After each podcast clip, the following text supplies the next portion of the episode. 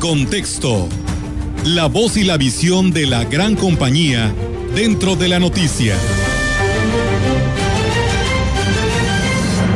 El poder es nuestro.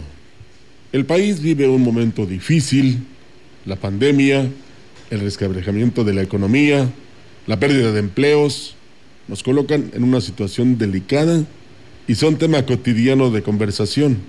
Ah, y por supuesto, la inseguridad.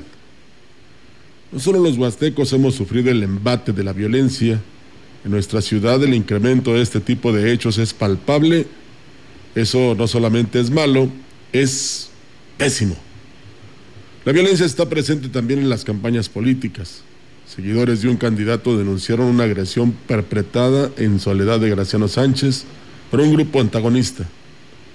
Pero las actitudes de violencia no se han dado únicamente de manera física, también han sido ingrediente común en el discurso de algunos de los candidatos a la gubernatura potosina.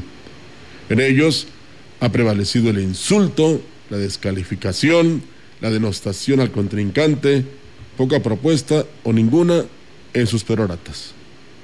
Así el discurso de Adrián Esper, candidato del PES, en los que impone apodos a sus contrincantes. Despotrica en contra del gobernador y se refiere de manera despectiva a los partidos políticos. Aún lo sigue haciendo a pesar de que es uno de ellos el que cobija sus aspiraciones de poder.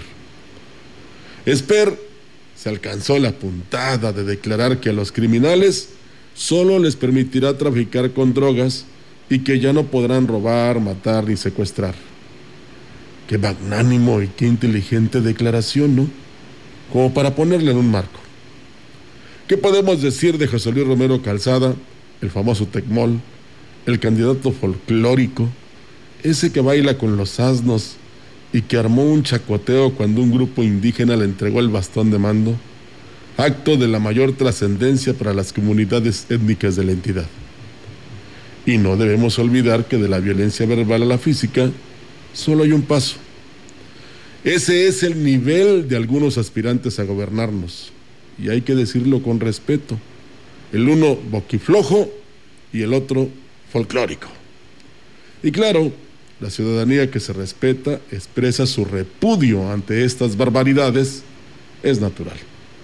Pero también hay que recordar que el poder reside en el pueblo, en ningún otro lugar. Solo hay que ejercerlo mediante el voto. Es el sufragio la solución.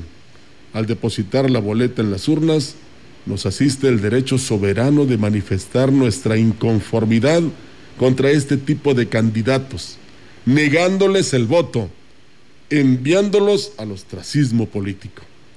Está en nuestras manos. El poder es nuestro.